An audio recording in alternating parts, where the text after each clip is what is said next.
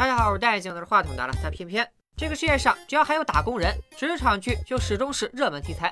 最近这些年的职场剧佳作确实有，比如前阵子的《我在他乡挺好的》《平凡的荣耀》，但更多的是披着职场剧外衣的烂俗偶像剧。最近我老婆就老在我耳边念叨一部职场剧，孙俪和赵又廷主演的《理想之城》，其中涉及了一个小众职业造价师，而他学的刚好也是建筑相关，所以就看进去了。我跟着看了几集，发现确实不错，就是不知道为啥现在剧都播完了也没啥热度，所以今天咱们就来安利一下。声明一点，我没有收过剧方一分钱，推荐这部剧纯粹是自来水。不信的话，你们看到最后就明白了。话说女主苏晓是985毕业的造价工程师，在中介集团担任成本主管。你可能会问了，啥是造价师呢？简单点说，就是建筑公司要盖大楼，那就需要有人算出这个楼用到的一砖一瓦所有材料分别需要多少钱。一个项目从开始到最后的竣工，造价师都会参与其中，可以说是非常重要的。中建集团有个工程承包给了一个叫天科的公司去做，结果天科的总经理老黄拖欠工人工资，导致这些人跑到了中建闹事。按理说冤有头债有主，中建这个甲方明明已经把钱给了天科这个乙方，那工人要钱应该去找天科要啊，为啥要堵中建的门呢？带着这个悬念，咱们接着往下看。苏小的上司中建集团商务活跃部经理老于都快急疯了，为啥呢？因为政府的领导马上就要来他们这里视察了。看到这群讨薪的工人，那还了得！老黄收到了苏小的消息，表示十五分钟内立马赶到现场。结果挂完电话，却悠哉悠哉的喝起了茶，过了一个半小时才到。一来就哭穷，说天科实在是没钱。你们家苏小把成本控制的这么死啊，一点水分都没有，就那么一丁点的利润，你不知道去哪儿了？你真相大白了。感情是老于这个商务活跃部经理吃了天科太多回扣，所以老黄是故意拖欠工人工资，并专挑政府视察这天指路让他们去中介闹事，逼着老于把吃掉的这部分再吐出来。未免事情闹大，老于找到苏小商量，干脆这笔钱咱们中介垫付吧。回本真相的苏小当然觉得不妥，这要是开了先河，以后合作的乙方都学这招咋办？他倒是出了个主意，这天科呢是银海集团的子公司，银海集团的董事长赵显坤前不久接受采访，还信誓旦旦的表示绝不会拖欠工人的一分一毫。老于一想，对呀，赶紧找到自己的老板，也就是中建的总经理，让他打电话给银海的董事长赵显坤告状。结果电话打到一半，楼下闹事的工人居然散了，到底是何方神圣解决了这次危机呢？老黄一看就明白了，他急匆匆的赶回天科，质问夏明是不是他坏了自己的好事。这个夏明是天科的主任经济师，也是老黄的亲外甥。他只是轻描淡写的对舅舅说了一句话：“这个积木前后三天花了十几个小时才搭起来的，但是要毁了它，只需要一秒。”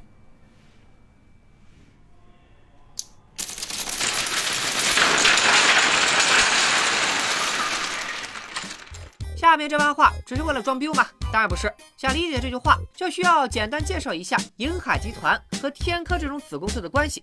银海集团旗下有天科、天成、天和、天同、天正五家天字号的子公司，但银海也有自己的总承包公司。这六家公司其实是平级的竞争关系，但总承包公司毕竟是集团的亲儿子。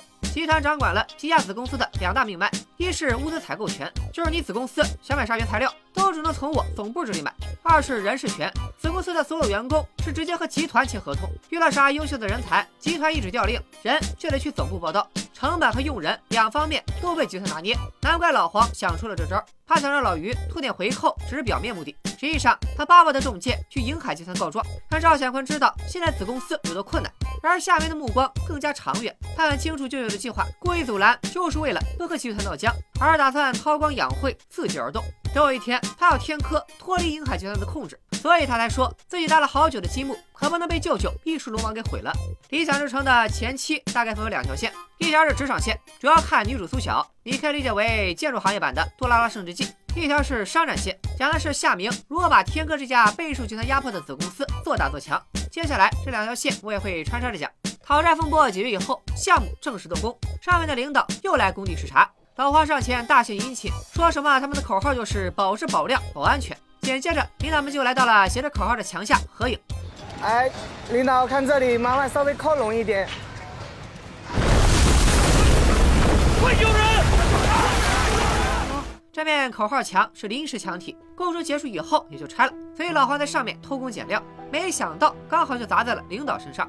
下面在施工现场冲舅舅老黄发了一场火，然后迅速想到了解决办法，去找汪明宇。这个汪明宇是谁呢？银海集团第一副总，同时也是总承包公司的总经理。前面说过了，总承包公司是集团的亲儿子，汪明宇便利用职权，不断盘剥下面的五家子公司来发展自己。所以这汪明宇本来就是夏明的首个攻略目标。汪明宇这个副总跟随赵显坤多年，一直兢兢业业，在集团的势力非常牢固，想动他可没那么容易。果然，一见面汪明宇就冷嘲热讽，一副看戏的姿态。可夏明也不惯着他。这起事故的责任人，不是别人，就是您。啊？这起事故的原因有两方面：一是施工的偷工减料，汪明宇是主管施工的副总，他自然有责任；二是水泥质量不过关。前面我也说过，子公司的所有原料物资只能从集团采购。集团的水泥厂也是由汪明宇分管，所以这一回夏明信心十足，要把他这个副总一起拉下水。这里要给各位打工人画一个知识点：当你在工作中犯下了扛不住的错误时，想办法拉你的顶头上司一起分担。花开两朵，各表一枝。出了事儿，乙方天科有麻烦，甲方中箭也脱不了干系。中箭的苏晓到现场调查后，发现塌陷原因要么是水泥里沙子掺多了，要么用的不是指定水泥。听他汇报的时候，老于心里显然有鬼。他对着天科就一顿指责，但话还没说完，马上就被苏晓反驳，说这不是天科一家的问题，抓问题得从根本抓起，治标先治本。听到这里，老于脸上明显兜不住了，赶紧转移话题，把苏晓支了出去。乍一看，苏晓说的话无比伪光正，但也就是他的一席话，抬了上司的雷区。这要真查下去，人人都不干净。在两家公司的联合监导会议上，苏晓和夏明第一次正式见面。一开始，夏明故意拦住了心直口快的舅舅，让桌上的各方大倒苦水，接着才放开舅舅，刺激他和老于对话，然后自己借着老于的话头，把责任抛向了对方。于经理说的特别有道理，这件事对我们集团确实影响很大，但如果非要追责的话，第一责任主体又是谁？老于听出了话外之音，夏明这明显是在用回扣的事威胁他一起承担责任。这次，夏明已经把银海和重剑两方都搅进了这次事故中，他也无心再和众人纠缠，跑出去发展爱情线了。在这里要给各位打工人画第二个知识点：当你在工作中犯下大错以后，拉越多的人和你一起承担错误，分摊伤害，你就越安全。注意，这并不是甩锅，因为很多时候员工犯下的错误确实和小领导脱不了干系。跑出去的夏明遇到了刚刚打饭回来的苏晓。刚才开会前，苏晓怼老黄时义正言辞地说道：“造价师的职责就是保证造价表的干净。”夏明好心的告诉苏晓，不要把事情看得那么单纯，造价表不只是造价表，还是一张关系网。可惜苏晓不理解，也不想接受这种说法。最后，和项目相关的各个部门都承担了应有的责任，苏晓的公司也因为审计问题负了连带责任。第二天上班的时候，苏晓被叫去了办公室。老于先是夸了他一通，说自己非常看重他，然后话锋一转，说苏晓因为这次事故被集团开除了。很多人吐槽此处不合理，认为这起事故怎么算，锅也不应该落在造价师的头上。我是这样理解的：按值的划分，苏晓的责任确实有限，但他被开除的根本原因还是他耿直的性格，早就触动了老于的利益，留他在，早晚有一天老于自己的脏事要被捅出去。此外，老于开除苏晓还有一个原因，咱们暂且按下不表。屋漏偏逢连夜雨，苏晓本来就打算和男朋友周俊结婚了，却意外撞见周俊和他自己的领导李主任好上了。在这里补充一点啊，周俊工作的单位恰好就是分管城建这块的政府部门，之前来视察被砸的也就是这个部门的大领导。所以老于开除苏晓的另一个原因，八成和这个李主任有关，说不定就是小三为了上位故意使坏。当时苏晓收拾东西下楼的时候，就撞见了李主任来中箭。老于电话里听说李主任来了。立马屁颠屁颠的赶去迎接，似乎也佐证了这一点。屋漏偏逢连夜，下完雨再下冰雹，因为工作严重失误导致被开除。苏小刚考上的造价师证也被扣了。这个造价师证有多难考呢？我上网查过，一级造价师在往年的通过率仅有百分之六或百分之七左右。不过边边也问过行业相关的朋友，造价师证在造价师无任何违法情况下，任何人和单位都无权扣留。这里估计是编剧为了增加戏剧冲突，做了夸张化的处理。气不过的苏晓，于是就给有关部门，准确的说，就是她前男友的单位，写了一封举报信，直言事故发生的原因是银海集团管理有漏洞，纵容了旗下的子公司天科通工减料，自己只是一个背锅侠。这封举报信也是个小伏笔，本期视频最后再来回收。干这行的，行业内都是互相通气的，知道苏晓是被开除的，业内谁都不敢用，加上手头没证，他找工作更是难上加难。闺蜜劝他干脆转行吧。但苏晓却坚持自己就是要干这行，而且要出人头地。好不容易找到了一家小公司，老板愿意录用，面试当天就入职，不给签合同，不谈工资，先干活。职场小贴士第三条：面试的时候碰到这种公司，绝逼有问题。如果还给你收什么培训费之类的，那铁定是骗了。果然，苏晓上厕所的时候，这油腻老板就在监控里偷看。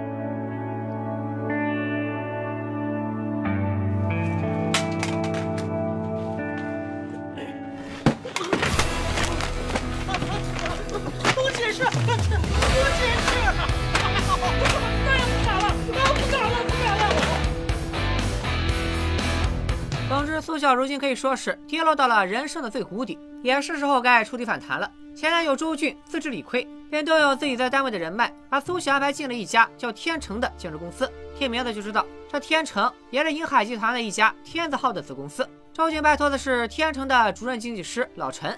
老陈把苏晓的工位安排在了男厕所旁边，让他干的也都是帮自己贴发票之类的杂活。不过苏晓确实能干，他仅凭某一段时间银行停止产的发票比较多，就推理出老陈那段时间一直在忙贷款的事儿。由于出现了不同银行的停止产发票，说明贷款一事不太顺利。后来的时间，银行停止产的发票少了，饭店、洗浴中心之类的发票多了，说明贷款批下来了，也说明公司的重要客户一直都是老陈负责接待。你可能会问了，苏晓能力这么强，为啥老陈却给他穿小鞋呢？我猜他有三方面原因：一来呢，老陈知道苏晓是李主任的情敌，算是给李主任卖个好；二来，男厕所出入的男同事这么多，日子久了，说不定苏晓和谁看对了眼，找个新男朋友，老陈也算是为周俊解决了一个麻烦。这么安排，李主任和周俊两头都不得罪。这第三方面的原因嘛，现在还不能说，咱们最后再揭晓。再来看看男主夏明这边，由于这次事件把相关部门的领导都砸了。银海集团董事长赵显坤飞回上海，先去给领导鞠躬道歉，然后火速回公司开大会。会上，副总汪明宇表示，这次事故的直接经济损失两千多万，商誉方面损失更是不可估量。赵显坤自然是要拿天科的总经理老黄开刀，老黄也委屈，子公司确实困难，跟汪明宇这个副总反映情况，他居然说什么子公司应该自负盈亏，别老让总公司给擦屁股。赵显坤这种大领导讲究的就是一个制衡。他开始两头劝，说什么总公司、子公司都是一家人，咱们一荣俱荣，一损俱损。夏明等的就是这句话。他反问赵显坤：集团真的对下面一视同仁吗？没有远近亲疏之分吗？就拿这次出事的水泥来说，由于物资采购权为集团所有，所以所有子公司只能从集团自己的水泥厂买水泥。然而所谓的内部采购价，居然比市场价还要高八个点。汪明宇脸挂不住了，说水泥的市场价本来就参差不齐。是啊，汪总，您说的没错。所以我找了公司做了调研，这份是关于水泥的，还有其他的物资。汪总，您要是感兴趣的话，明天我带来给你。再给打工人们画一个知识点吧：如果要向自己的领导提意见，千万别只靠一张嘴，拿出真凭实据来佐证你的观点。咱们不打无准备之仗。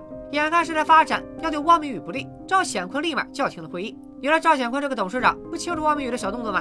当然知道，总公司赚的钱大头还不是进了他的腰包。赵显坤很可能是故意推出汪明宇这个靶子，给下面子公司的人打。这是第五个知识点，打工人可能还用不上，但是那些大老板们心里门清，那就是中层领导和底层员工的关系不需要太好，他们关系好，指不定就抱团出去另起炉灶了。而他们之间有了矛盾，才能显示出你这个老板的价值。还是那俩字儿，制衡。老板们只要保证公司里所有人都跟自己关系最好就行了。为啥子公司连招个人都是直接和集团总部签合同呢？一个道理，得让下面人知道谁才是给你开工资的，衣食父母。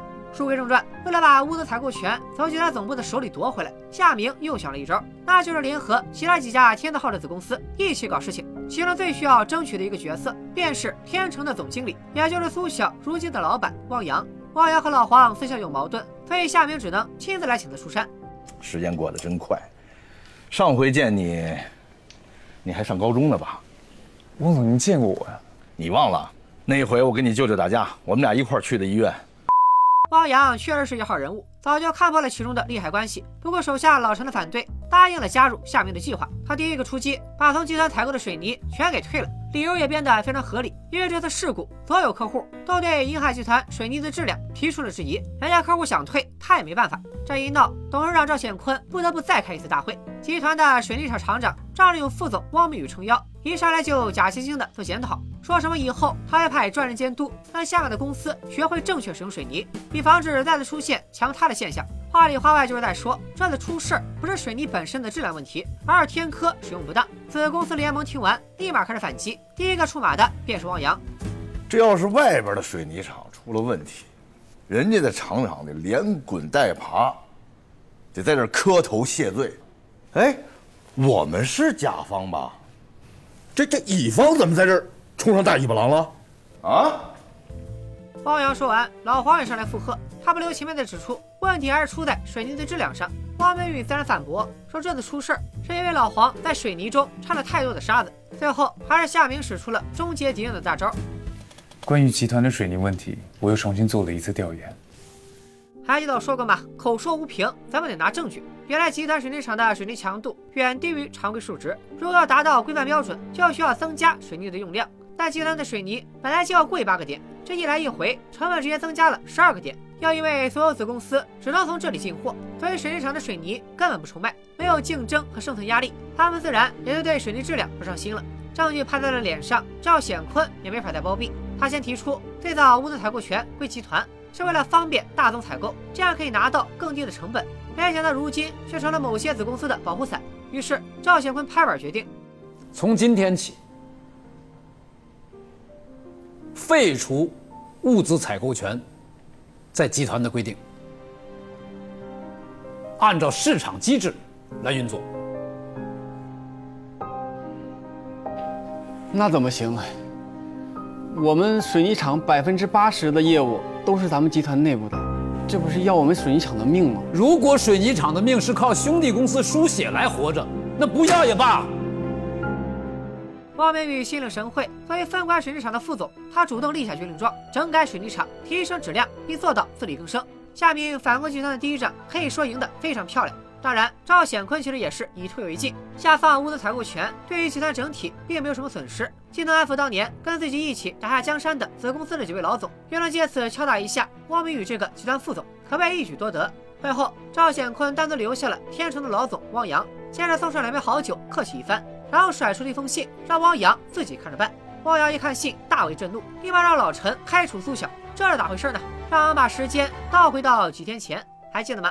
苏小被开除以后，写了一封举报信，举报银海集团，投到了前男友周俊的单位。周俊不是傍上了李主任了吗？李主任这天刚巧就看到了老陈回复周俊的短信，知道了周俊把前女友介绍到了天成的事儿，自然决定要给苏小使点绊子。于是李主任找到了苏小的那封举报信，直接把信送到了银海集团董事长赵显坤手里。赵显坤气不打一处来，立马喊来了人力总监玛利亚。咱们也不知道为啥大公司的人力总监都爱起英文名。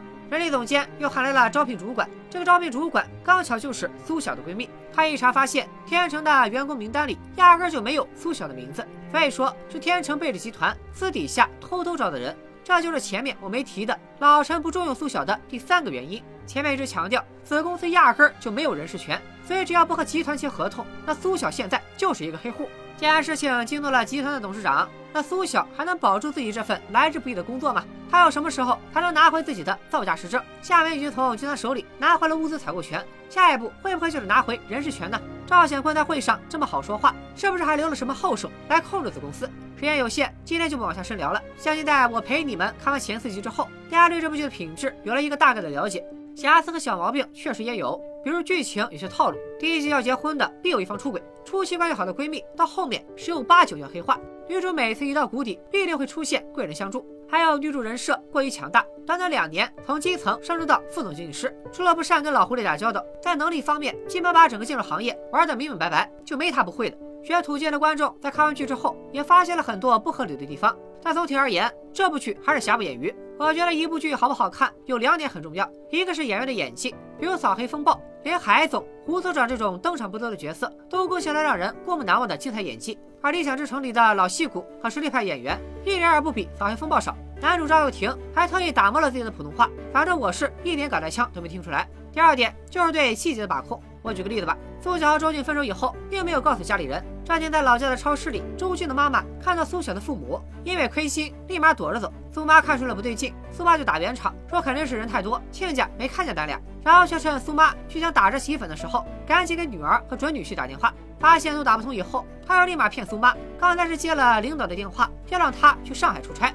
其实呢，这意识到女儿可能遇到了麻烦，所以打算赶去上海看望她。苏妈听闻，便说要多买点日用品，让苏爸出差的时候顺路带给女儿。就这么两三分钟的一场戏，短短几句台词，就把苏妈的勤俭持家、苏爸的心思细腻，以及二老对女儿的关心表现得淋漓尽致。再说一个细节，片头不到镜头展示，即便是在失业期间，苏小也不忘坚持运动，经常在天台跳绳。为啥呢？因为从事建筑行业相关的工作，免不了要经常跑工地，所以有一个强健的体魄非常重要。为了表现出该行业从业者的真实感，别的后期磨皮了，孙俪在剧中几乎就是素颜，但依然体现出一种职场女性的干练美。